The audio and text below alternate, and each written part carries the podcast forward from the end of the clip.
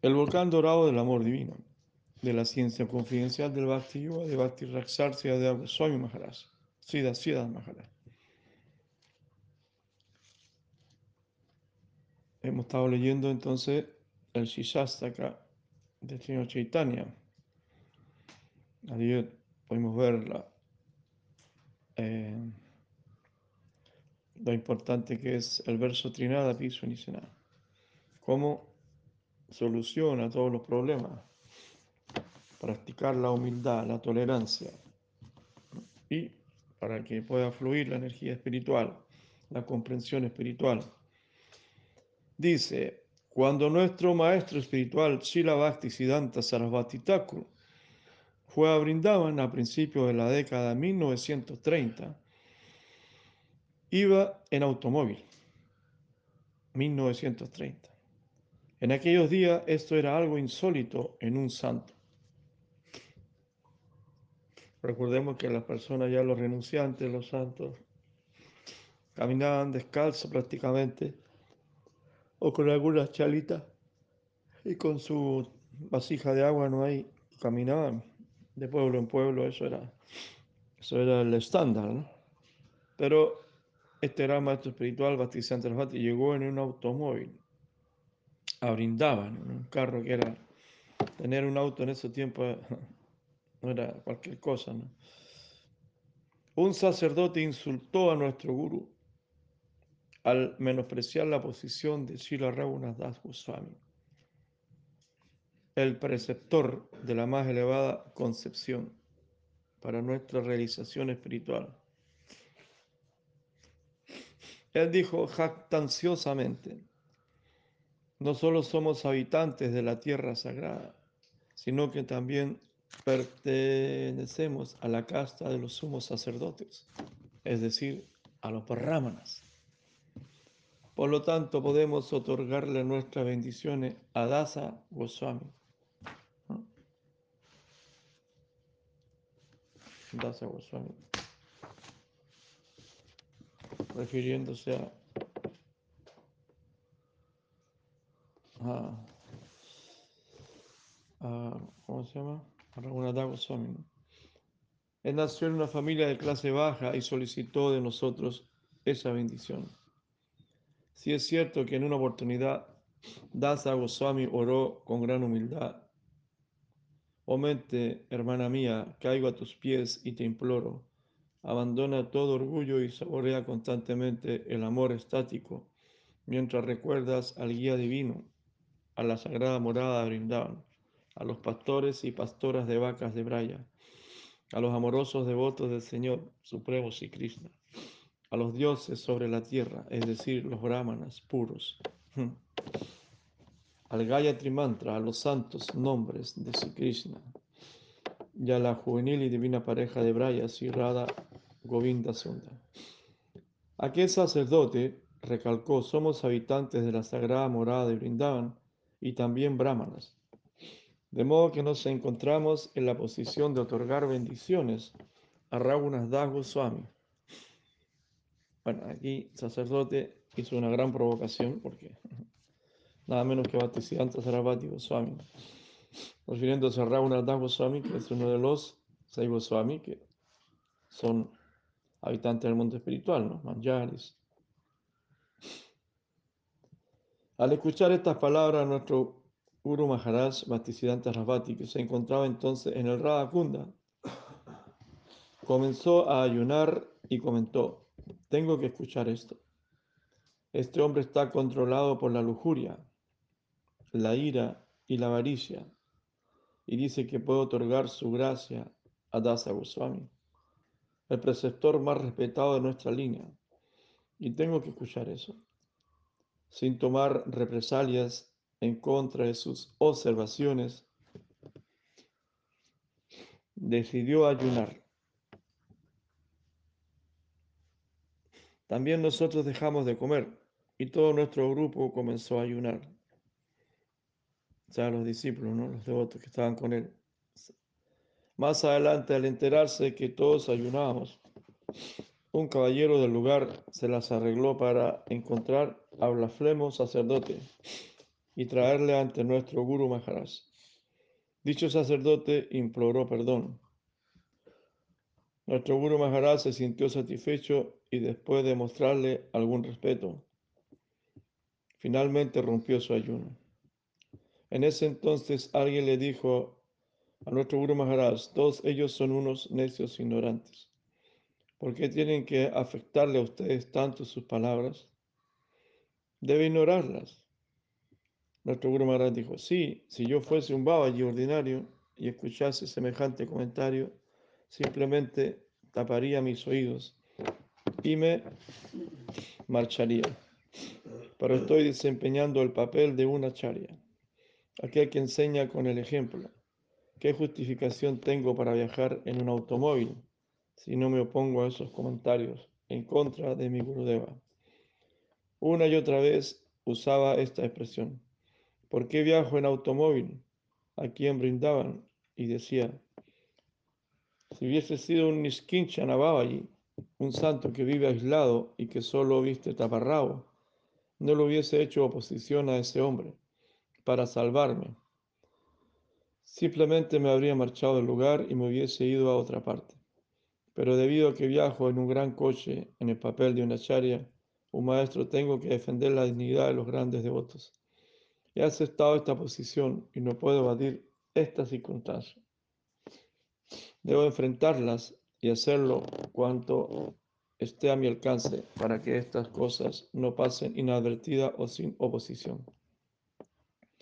La humildad en su aplicación práctica debe ser adaptada o modificada. La humildad en su aplicación práctica debe ser adaptada o modificada. Una vez cuando un templo Hare Krishna fue atacado, los devotos utilizaron un arma de fuego para defenderlo. Más tarde la gente local se quejaba diciendo, oh, son humildes, son tolerantes. ¿Por qué han ido en contra del consejo de Chaitanya Mahaprabhu de ser más humilde que una brisna de hierba y más tolerante que un árbol? Ellos no pueden ser devotos. De ese modo muchas quejas llegaron hasta mí. Pero yo lo defendí diciendo, no, ellos han hecho lo correcto. La instrucción de ser más humilde que una, una brisna de hierba significa que uno debe serlo ante el devoto, no ante un demente. Entonces uno es humilde ante los devotos, pero no ante una persona que está bajo la influencia de la ira, la locura. La generalidad de la gente son ignorantes, son dementes, no saben lo que es bueno o lo que es malo, y que sus consideraciones carecen de todo valor. ¿Quién está capacitado para juzgar si un devoto ofrece su respeto a todos sin esperar nada para sí mismo? ¿Quién juzgará si realmente es humilde y tolerante? Los dementes, la gente ignorante, ¿poseen ellos alguna inteligencia para juzgar quién es humilde, quién es tolerante y quién es respetuoso con los demás? Tiene que haber alguna medida para juzgar la humildad. Estamos interesados en el criterio de los grandes pensadores, no en las consideraciones de las masas ignorantes. Naturalmente cualquiera puede engañar al público ordinario con una humildad superficial, pero un alarde de humildad no es humildad verdadera. La humildad debe venir del corazón y tener un propósito genuino. La humildad, la tolerancia, la falta de orgullo, todo debe ser considerado según el juicio de una persona equilibrada, normal, y no según los ignorantes, quienes son como elefantes, tigres y chacales. Deberíamos permitir que ellos juzguen lo que es la humildad, lo que es osadía o impertinencia. Claro que no. Deberíamos pensar, debería un devoto, debería pensar un devoto, la deidad y el templo están a punto de ser profanados, pero debo quedarme allí sin hacer nada. Debo ser humilde y tolerante. Un perro está entrando al templo y debo mostrarle respeto. No, Eso no es verdadera humildad. Hay que tener un concepto equilibrado de la realidad. No debemos permitir que estas anomalías continúen en nombre que hay que ofrecer respeto a los demás. No debemos dejar que cualquiera le cause daño a los devotos o abuse del templo, ni aceptar que el perro entre en el templo y pensar que por hacer esto somos humildes y tolerantes que estamos ofreciendo todo respeto a los demás, no solo estamos interesados en el significado material de las escrituras, sino en el verdadero significado.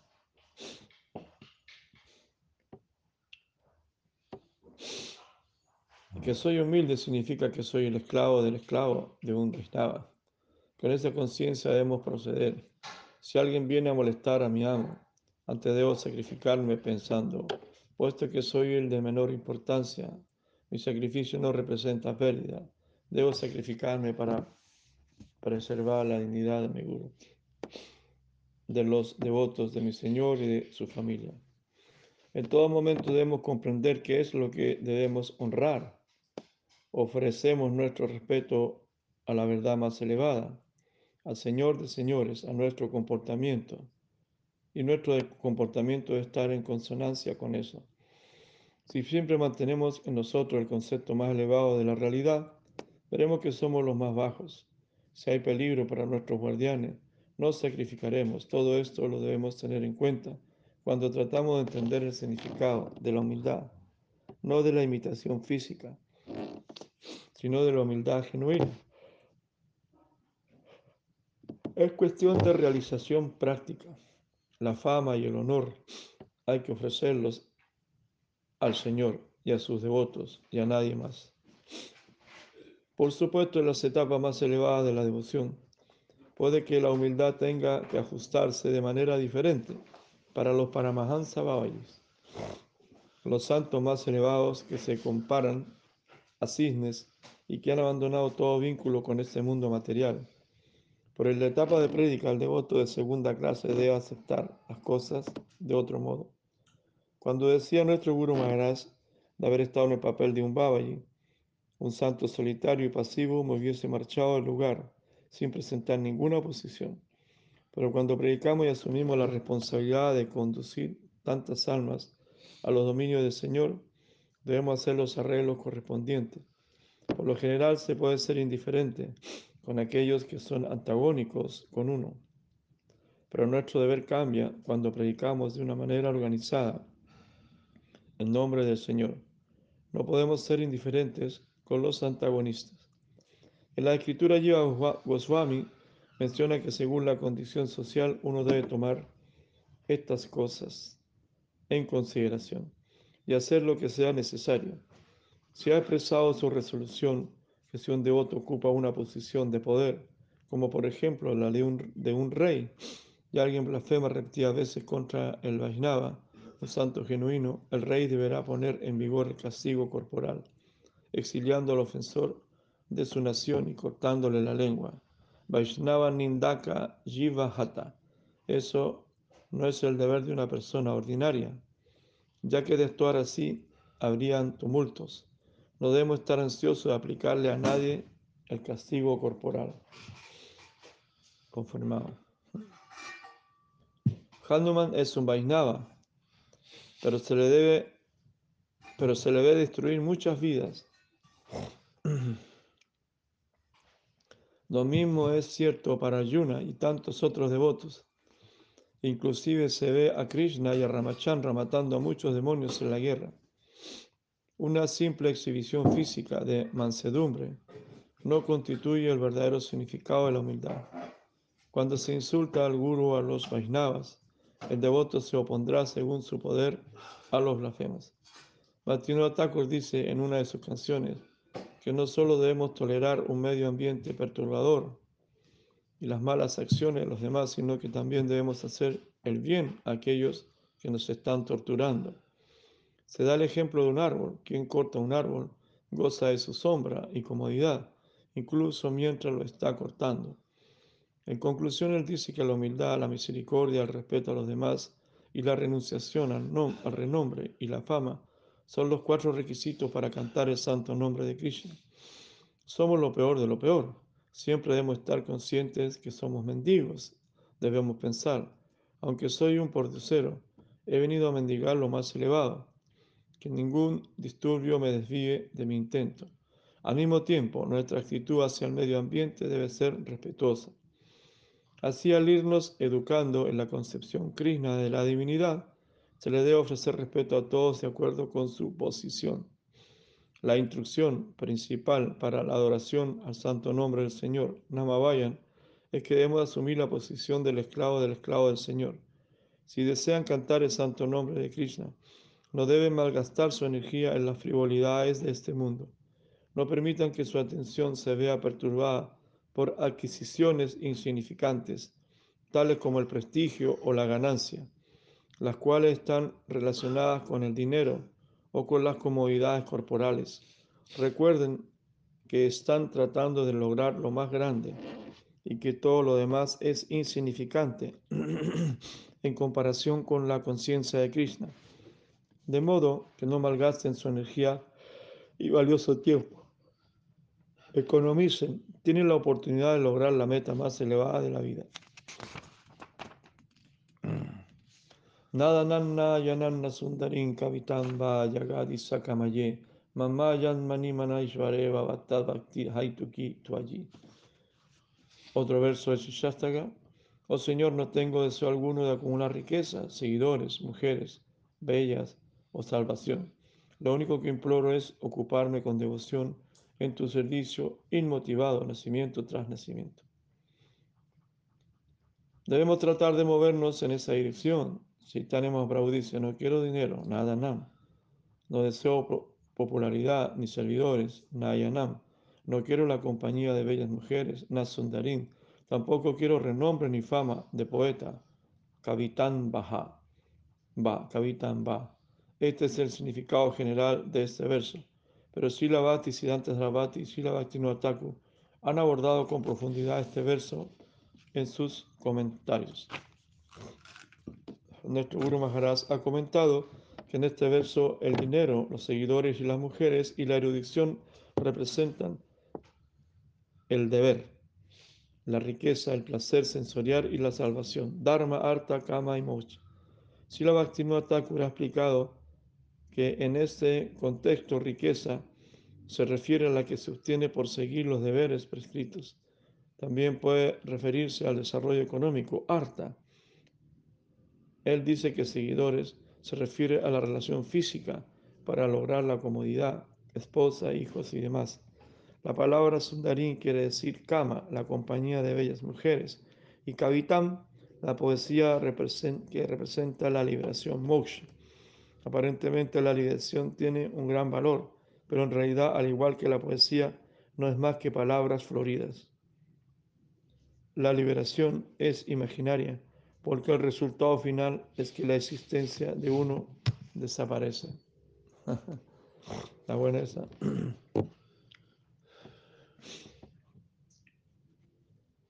Mm.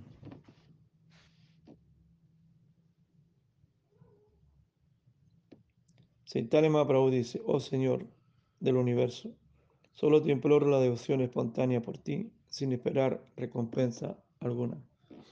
Quiero una actitud natural de servicio. Prema, significado, afecto. Amor, prema quiere decir yo te serviré y como recompensa habrás de darme una mayor inclinación para servirte con más energía y anhelo. Mi afecto por ti se acrecentará y el interés se convertirá en capital igual que en el negocio del prestamista. El devoto ora a Krishna de esa manera. Yo te sirvo y si quieres pagarme algo, entonces dame más capital para incrementar mi inclinación al servicio, de modo que éste aumente. Mi Señor, donde quiera que yo nazca, de acuerdo con mi karma, solo aspiro a tu servicio y te ruego el servicio inmotivado, sin querer nada a cambio.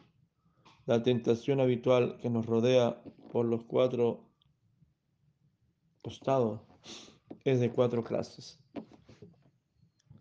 Dinero, seguidores, mujeres y liberación.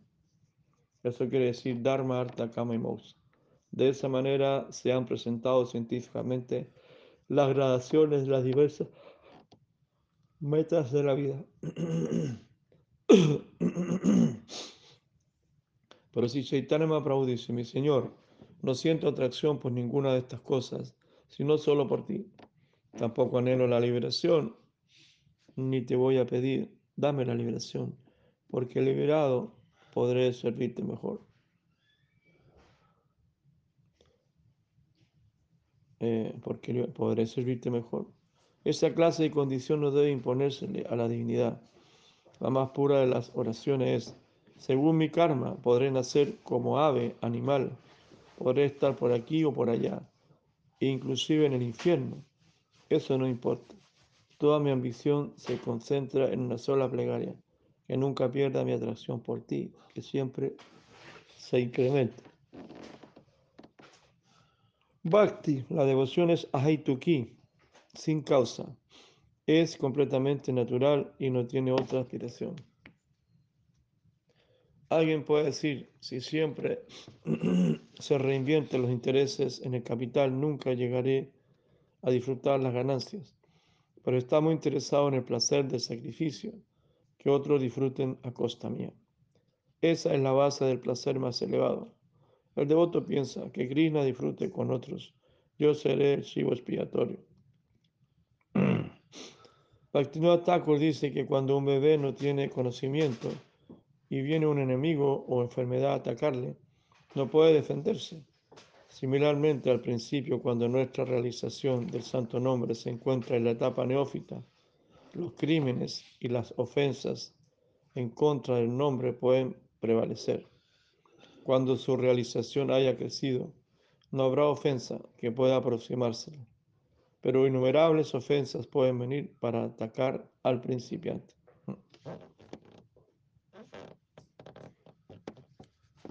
Un poco de todo, un poquito de todo acerca del verso de la humildad, como la actitud del devoto, como los grandes maestros oran considerándose ellos más bajos que unos ganas que la calle. Es un trabajo, un trabajo de, de actitud, de psicología, de trabajo que hay que empezar de, desde abajo, ¿no? de lo más bajo, para tener esto. Pero eso es con los santos. Esa actitud con las personas santas que están en equilibrio, que están en la magnanimidad de la energía espiritual.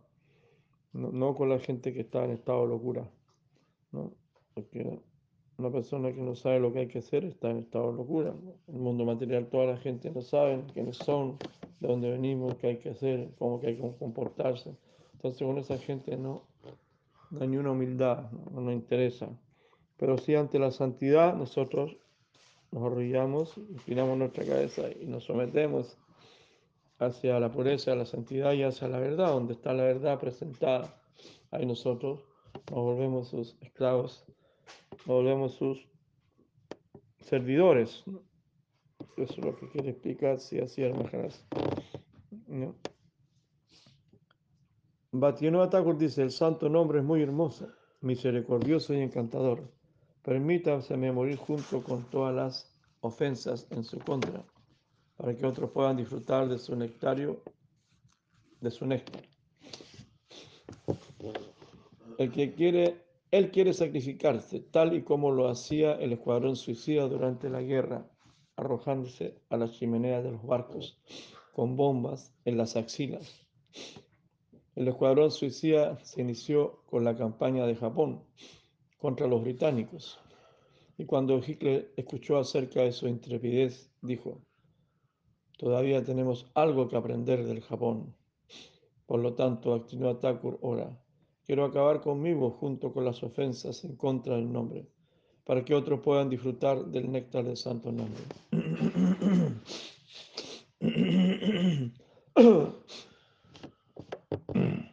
Vasudeva Data también suplicaba, dame los pecados de todas las almas y arrójame al infierno eterno, para que ellas puedan beneficiarse. Dales amor por Krishna, por tener ese sentimiento tan generoso. Él no muere se dice, morir para vivir. Cuando tengamos tanto aprecio por el Señor que experimentemos esa clase de sentimiento, descubriremos el verdadero alcance de la vida superior. Ese es el disfrute que deseamos. Hmm. En el último verso de Sishastakan, si Chaitanya Mahaprabhu explicará ese sentimiento.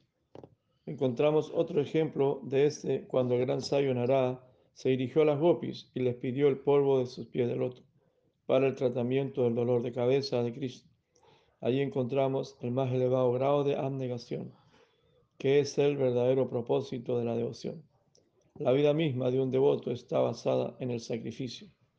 Cuando mayor sea el sacrificio, mayor será el beneficio. Sacrificio significa morir para vivir. Este es uno de mis lemas favoritos. Son palabras de Hegel. morir para vivir. Krishna es el consumidor más excelso que el mundo conoce. No debemos titubear al entregarnos a él. Obra Primanandi. Aquí termina este capítulo. Después viene Ajinandata Nuyakinkara en el otro verso, quinto verso, de Sishastaka. Bueno, es un análisis aquí decía Siddhar Maharaj muy bonito, como en el mundo, en el, en el materialismo, en el ateísmo, nosotros somos el centro y nosotros somos los disfrutadores, los controladores y el centro de todo, y todo apunta a nuestra energía, y todo sacrificio apunta para que nosotros podamos disfrutar, ¿no? Como cuando uno es soltero, cuando una persona es soltero, está en la juventud, él todo apunta, su ropa, sus zapatos, su platita, su dinero, su estudio, todo está para tener un título y para él disfrutar, ¿no? Su, su moto, su auto, su carro, su celular, su pinta, su sábado por la noche o viene por la noche, ¿no? su espejo, todo está enfocado para ver cómo se ve, si se ve hermoso, si se ve bonita y para salir a disfrutar, ¿no? cuando uno es soltero. Entonces la mujer se arregla, se decora y todo para ella disfrutar de su vanidad, de su ego y el hombre también, para disfrutar él disfrutar otros cuerpos, disfrutar de la belleza, disfrutar, o si va a hacer algún deporte, va a disfrutar del triunfo. Él va a ir a disfrutar del triunfo, va a ir a disfrutar de la naturaleza, o va a disfrutar de un buen whisky en las rocas, o va a consumir algunas drogas para disfrutar un vuelo, un viaje, o va a disfrutar un buen libro, ¿no? un buen libro, o va, disfrutamos de, o esos filósofos de café, disfrutemos de una conversación. Ellos disfrutan de una conversación, adquiriendo conocimiento y sabiendo. Se fuman un cigarro y un café. Así, nosotros podemos disfrutar de la velocidad, disfrutar de la adrenalina, pero ya cuando viene eh, alguna reacción de la vida, como por ejemplo la reacción de la vida sexual, del disfrute sexual, es que aparece el compromiso, el matrimonio, entonces ya tú no eres el disfrutador. Ahí ya empiezas a trabajar, a sacrificarte y la mujer también a sacrificarse por sus hijos. Y ahí cambia la conciencia y hay una apertura. y comienza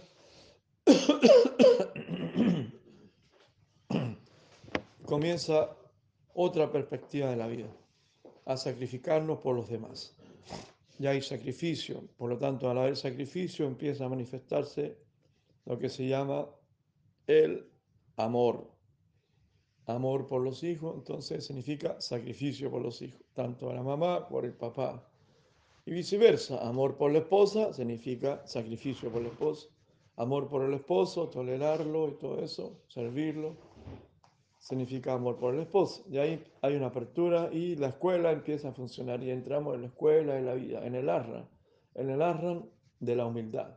El matrimonio es el arran, la escuela es la humildad y empieza el aprendizaje. Ahí comienza el aprendizaje a cambiar pañales con caca, a amanecerse sin dormir por los, por los llantos del bebé, a trabajar como burro, a ser humillado por el jefe, a pasar frío, a pasar hambre, a pasar humillaciones, y ahí el ego falso que tú tenías empieza a trabajar también. La escuela es la humildad, y eres humillado, eres golpeado, eres maltratado tanto por tu jefe, por las enfermedades, por la mente, por la sociedad, y tienes que aguantar, ¿no? Y también por tu cónyuge.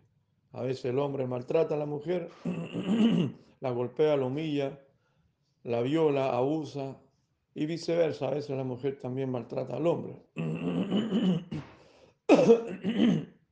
Porque no siempre es eh, el hombre que maltrata a la mujer, sino que también psicológicamente o físicamente es maltratado el hombre. Viceversa, comienzan los maltratos, ¿no? porque es la reacción a no haber conocimiento, a no tener conciencia de los actos, de lo que estamos viviendo. Un mal trabajador pelea con sus herramientas. Entonces vemos que somos muy malos trabajadores en la sociedad y la sociedad básicamente se constituye de vida familiar. Ahí comienza la organización social con la familia. Nosotros venimos de una familia. Eh, como se dice, una familia bien constituida o mal constituida, pero una familia, porque la, la naturaleza es una familia. ¿no? Y la sociedad, la familia componen pequeñas agrupaciones, clanes, tribus, eh, barrios, poblaciones, y varias poblaciones constituyen ciudades, varias ciudades constituyen comunas, comunas, provincias, provincias, regiones, y varias regiones constituyen países, varios países constituyen un continente, varios continentes constituyen un, un, un mundo, un planeta, varios planetas constituyen un universo y todo eso está bajo un código de orden oficial, de un orden central, de, leyes, de una ley natural, de un centro, de un creador. Todo eso es el mundo de la conciencia armónica, el mundo de la divinidad, el mundo de, de Dios, donde nosotros tenemos que sincronizar, tenemos que entrar en contacto.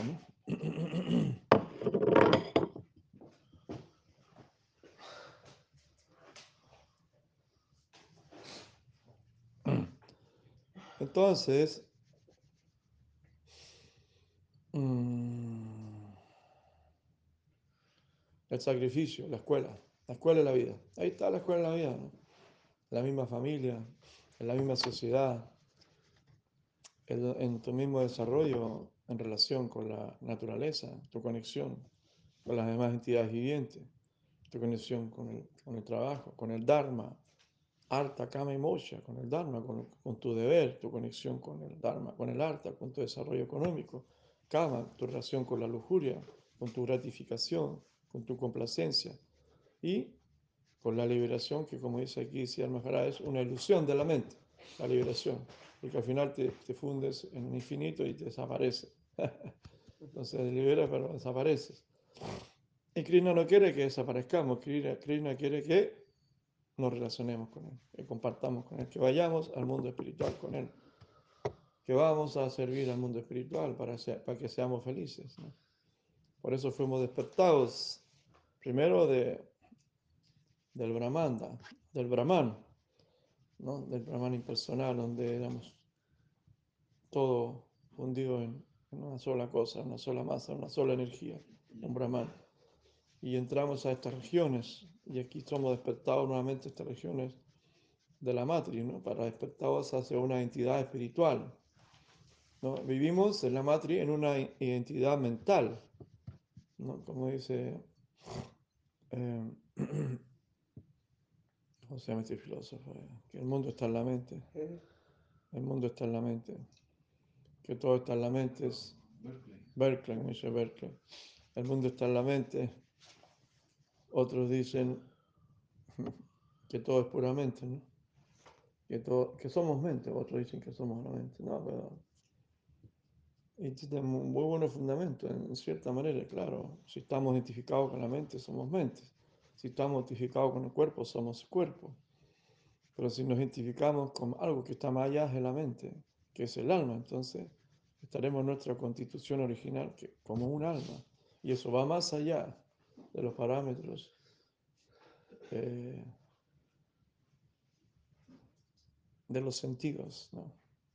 algo imperceptible por los sentidos materiales, sino que prácticamente viene de la misericordia, de atraer esa misericordia, esa energía. ¿Y cómo la atraes? A través de una actitud, de la actitud poniéndote del lado negativo, que permite atraer al positivo. Por eso se habla de la humildad, ¿no? para que tú puedas ser eh, agradable para los demás, agradable principalmente para Dios. Una persona que dice, yo no necesito de Dios. Entonces Dios dice, bueno, no me necesita, entonces no van a ir a ti. ¿no? Entonces nosotros sí necesitamos de Dios y ojalá Dios venga a nuestra vida y llene nuestra vida con conciencia divina. Eso es lo que se trata de explicar con palabras, por supuesto, eh, de una cultura védica, una cultura ancestral milenaria de Oriente, ¿no? donde hay otros, eh, otros valores. Nosotros estamos en una cultura occidental, ¿no? prácticamente no podemos hablar de cultura, ¿no? pero por así decirlo, venimos de una cultura occidental de familias rakshásicas, donde la mayoría de nosotros comíamos carne, tomábamos alcohol, consumimos droga, puro materialismo. Entonces, entender las palabras que leí recién, la traducción de este Sillastaka, de un maestro que es hindú, es muy fuerte, es muy, pareciera muy lineal, pareciera muy plano, que solamente se habla de ser humilde, de ser esclavo. Entonces, no le va a gustar a usted, a su ego no le va a gustar ese tipo de cosas, se van a aburrir. Por eso yo trato ahora de abrir un poco el parámetro con mi interpretación humildemente, por supuesto, hablando, tratando de hacerlo asequible a nuestra naturaleza occidental, rakshasica, ¿no? demoníaca, materialista, nuestra, nuestra formación que obtenemos, ¿no? formado en escuelas eh, seculares, en universidades ateas, con profesiones completamente eh, inescrupulosas, basadas solamente en ganar dinero. Y así es, ¿no? ¿qué les parece? Bueno, cuento corto, como comentario final.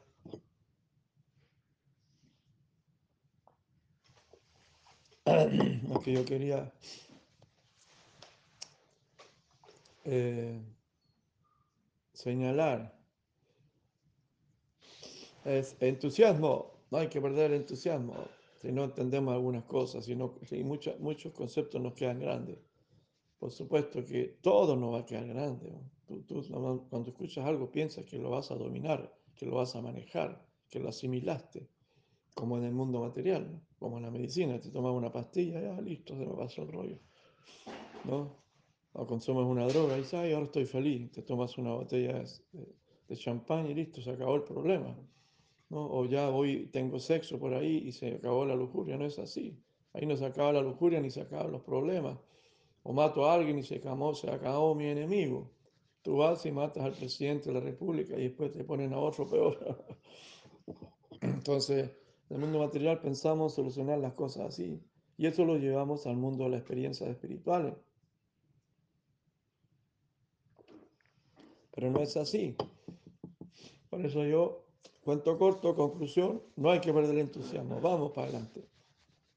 Seguimos cantando, seguimos orando, seguimos rezando, seguimos bailando, seguimos cocinando, seguimos celebrando la vida, porque la vida es hermosa, la vida es linda en conciencia. Y estamos vivos, ¿no? Como dicen ahora los OPP, OPPT, algo así. Estamos vivos, somos seres vivos, estamos con las leyes de la naturaleza. Tratamos, estamos tratando de sintonizar con las leyes naturales, como dicen los indígenas allá en la Sierra Nevada, la ley original. Existe un orden cósmico, existen esas leyes, ¿no? Como la ley, por ejemplo, del karma, existe. Pues mucho que los demonios, los, los demonios no la enseñan en la escuela, pero existe la ley del karma, cada acción hay una reacción. Existe un orden, existe una armonía, existe un equilibrio, entonces, eh, eh, en eso nosotros tenemos que fundamentarnos y, y tratar de armonizar y vivir en eso. Vivir, vivir la vida, vivir la vida. Estamos vivos, entonces vive. ¿Pero qué significa eso? Que somos un alma, un alma espiritual, Sat Chit Ananda, llena de bienaventuranza, eternidad y conocimiento y felicidad. ¿no? Y en eso, como alma, queremos conectarnos con la fuente original de las almas, que es Krishna, ¿no? Radha Krishna, es Dios, como le llames. Eso es activar nuestra genética espiritual, nuestro ADN espiritual, mantenerlo ahí. Aviva el fuego, ¿no? Como tú tienes un fuego para abrigarte y si se te acaba la, se te acaba la, leña, tienes que tirarle más leña, mantenerlo, o avivar el seso. Entonces tenemos que seguir, seguir, seguir, seguir entusiasmándonos, entusiasmo, entusiasmo, alegría. Vamos que se puede, cantando los santos nombres de Dios, cualquiera que estos sean. Nosotros cantamos Hare Krishna, Hare Krishna, Krishna Krishna, Hare Hare, Hare Rama, Hare Rama, Rama Rama, Hare Gaura Hari, Gaura Hari, Gaura Primanandi, Gaura Primanandi. Queridos hermanos, por ahí tenía una pregunta de un devoto Harisharan que está en el valle del Limarí, pero no me la han pasado. El devoto viajó y no me la ha pasado.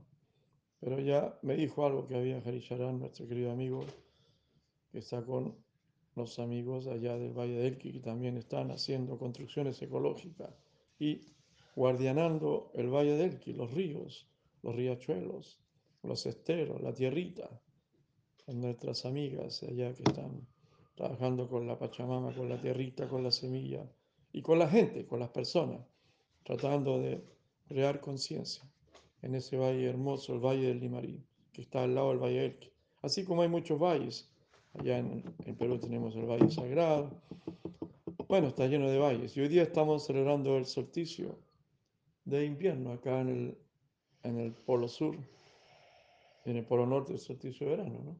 Sí. Los días se vuelven más largos y el sol comienza su viaje de regreso hacia la Tierra y viene la conciencia, viene la conciencia. Así que positivo, positivo, siempre. ¿no?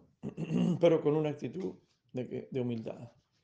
No, negativo no significa volverse negativas o pesimistas, ¿no? Sí. Una actitud de humildad para atraer a lo positivo, para traer la alegría, traer el entusiasmo, traer la belleza suprema, el amor supremo. Y también ayer celebramos en cadenas mundiales el día de Gangama, el día que Ganga mata, Gangama que baja el mundo espiritual y que el señor Shiva la recibe en su cabecita y baja por sus cabellos, y baja por el Himalaya y, y, llega a todos los ríos, a todos los caudales de agua que hay en el planeta el día de ayer. Gangama para bendecir los tres mundos, a bendecir, porque Gangama es el amor espiritual que viene del pie del loto del Señor Krishna.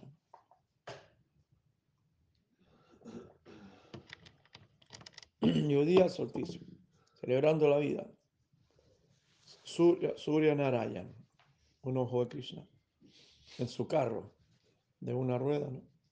con sus caballos, recorre los diferentes puntos cardinales. Esa es la vida. Hay que observar que, que lo que está alrededor nuestro no es una parafrenaria, es, es nuestra familia, donde pertenecemos, en nuestros entornos. Todos son nuestra familia, la familia piedra, la familia naturaleza, la familia animales, la familia estrella, la familia de los elementos, tierra, aire, fuego, todos en conjunto, conjunto que hace una danza y todo está sirviendo, todo dice, por temor a Dios, dice, todo el universo está sirviendo. Y funciona, todos los grandes devas de mis dioses funcionan, no son cualquier cosa, no son cualquier semidios, ¿no? Estamos hablando del sol, de la luna, del viento, imagínate, el aire que, permite, que te permite vayu, que te permite respirar, te permite ser en este cuerpo, imagínate, no son cualquier cosa.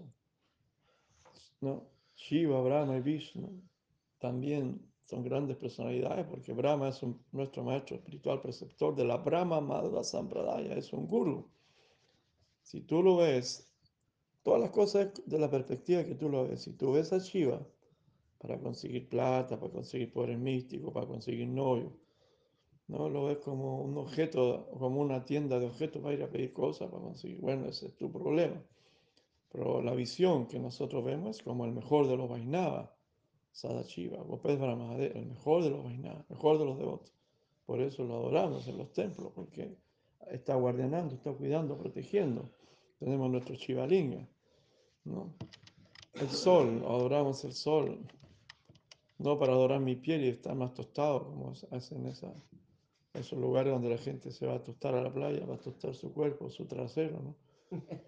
Las piernas y la cara para verse dorada como, como Luis Miguel.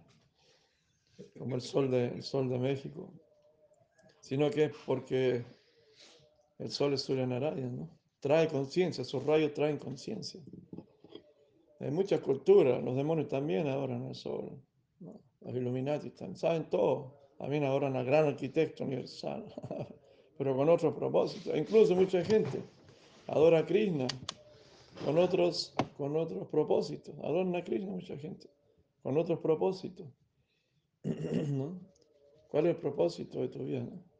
De tu adoración. Es para tener devoción, para servir, agradecer.